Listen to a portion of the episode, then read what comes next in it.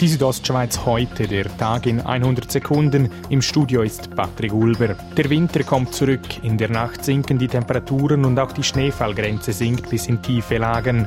Mario Rindlisbacher von Meteotest erklärt, in welchen Regionen vor allem mit Schnee gerechnet werden muss. Das ist eben gerade in den Südtälern, der Gelmi, Sox, aber eben dann auch im Oberengadin oder im Buschlaf und eben auch in der Surselva, dort drückt es von Süden her so richtig rein und dort gibt es die grössten Mengen an Neuschnee. Im Oberengadin bekommt die Idee der Freestyle-Weltmeisterschaften im 2025 Unterstützung.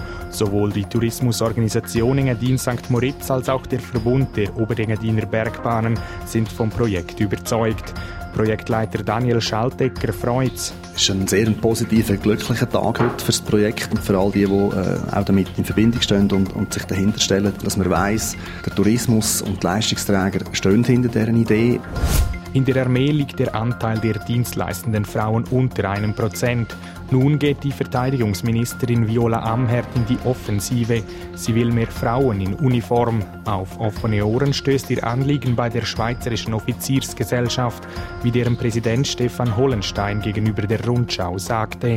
Wir sind als Schweiz europäisch gesehen am Schwanz von der Rangliste, was Frauenförderung in der Armee anbelangt. In den nächsten Jahren will die Armee darum zwischen 3000 bis 5000 Frauen für den Militärdienst gewinnen.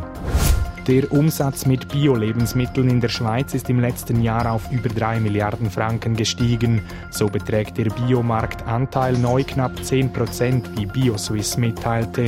Demnach haben Schweizerinnen und Schweizer im letzten Jahr Bioprodukte für 360 Franken pro Kopf gekauft. 2017 waren es noch 40 Franken weniger. Die Südostschweiz heute, der Tag in 100 Sekunden, auch als Podcast erhältlich.